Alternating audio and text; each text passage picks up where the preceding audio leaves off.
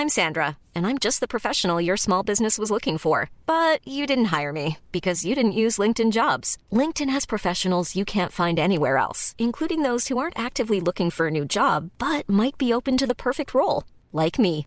In a given month, over 70% of LinkedIn users don't visit other leading job sites. So if you're not looking on LinkedIn, you'll miss out on great candidates like Sandra. Start hiring professionals like a professional. Post your free job on linkedin.com/people today.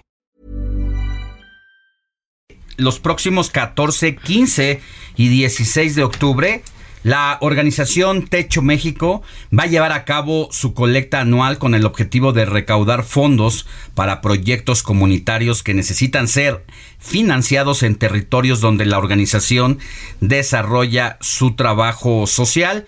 Y tenemos en la línea telefónica a Gustavo Alviso, director general de la organización Techo México. Gustavo, muy buenos días.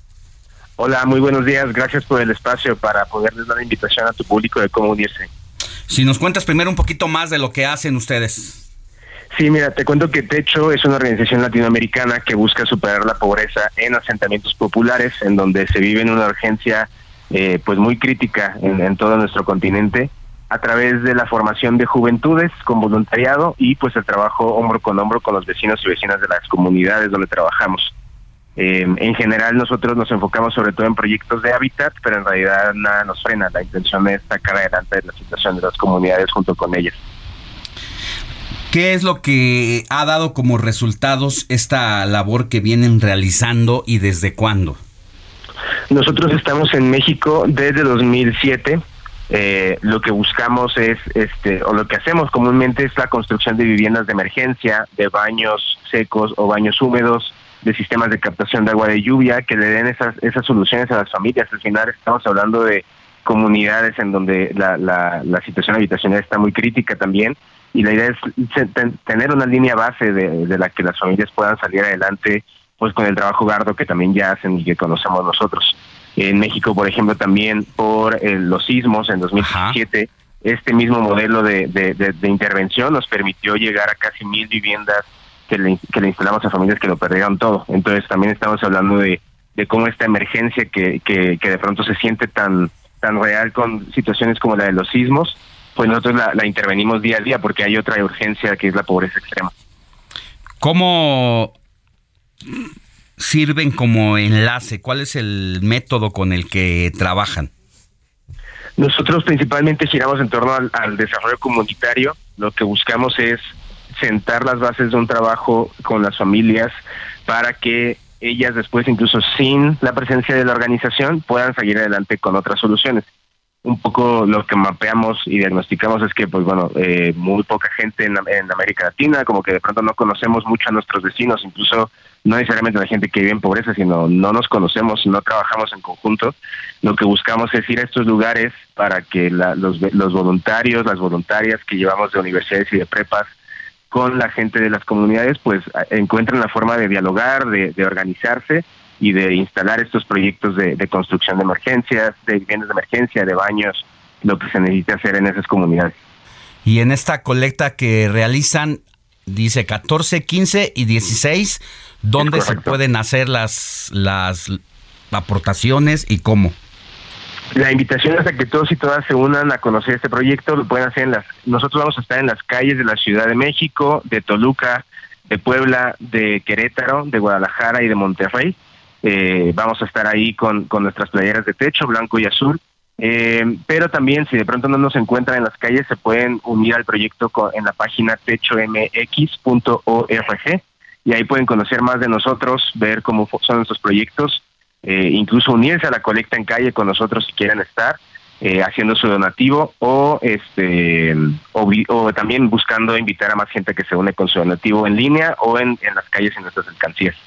Hey, los donativos eh, que se hacen a partir de la página, si no los encuentro en la calle, es transferencias electrónicas o se puede ir a alguna tienda de conveniencia, de conveniencia y ahí con un estado de, en una cuenta hacer el depósito?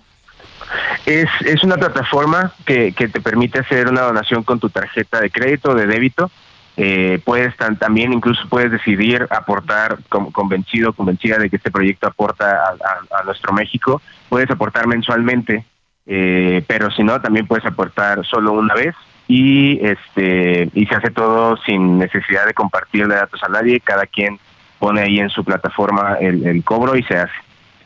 Eh, para quienes pueden aportar, tienen la capacidad de hacer aportaciones más grandes, ¿hay, ¿es deducible de impuestos? Sí, de hecho, eh, cualquier donativo que hagan eh, ustedes en esta plataforma es deducible de impuestos. Eh, entonces también ahí mismo en la plataforma le, pueden colocar algún los datos que necesitamos para ponerles ahí su, su comprobante y pues al final nosotros al ser donatoria autorizada podemos darle a cualquier persona desde 50 pesos hasta si de pronto nos quieren contactar a otro correo que es el de info.mexico.techo.org para un proyecto más grande, también podemos negociar esa parte. Y en esta campaña de colecta que tienen ustedes, ¿es para sus gastos, para todo el trabajo que hacen de todo el año o hay eh, algo específico a donde van a ser canalizados esos recursos? Principalmente se van a ir a inversiones de crecimiento. Nosotros estamos buscando crecer en el país eh, como te platicaba, somos una organización en América Latina, pero pues nos estamos enfocando mucho más en México, eh, porque pues al final este, la cantidad, en proporción, la cantidad de, mexicanos que viven en pobreza frente al resto de los países, a veces sabiendo que cuatro de cada seis personas en México viven en pobreza, estamos hablando de que los millones de personas que viven son más grandes que muchos países de América Latina. Entonces, con ese foco, esta colecta va a ir pues enfocada a, llegar a más lugares, a, como te platicaba las ciudades donde estamos comúnmente son, la mayoría son en el centro, es Monterrey y Guadalajara, y pues nos toca todavía explorar este, hacia los extremos, hacia donde hay otras, otras necesidades, y este tipo de eventos como la colecta nacional en la que eh, pues bueno la gente del mismo país nos eh, de, México nos apoya este para crecer acá es, se va a ir esa inversión a, a, este proyecto de poder seguir adelante con juventudes de escuelas, universidades preparatorias, invitarlas como voluntades a trabajar este día, cada fin de semana este, con las familias de los asentamientos en, en nuevos lugares del país. Muy bien, Gustavo Alviso, director general de la organización Techo México, muchas gracias por haber estado con nosotros y suerte en esta recolecta. Muchas gracias a ustedes y nos vemos el 14, 15 y 16. Hasta pronto. Hi, I'm Daniel, founder of Pretty Litter. Did you know cats tend to hide symptoms of sickness and pain? I learned this the hard way after losing my cat, Gingy. So I created Pretty Litter, a health monitoring litter that helps detect early signs of illness by changing colors, saving you money and potentially your cat's life.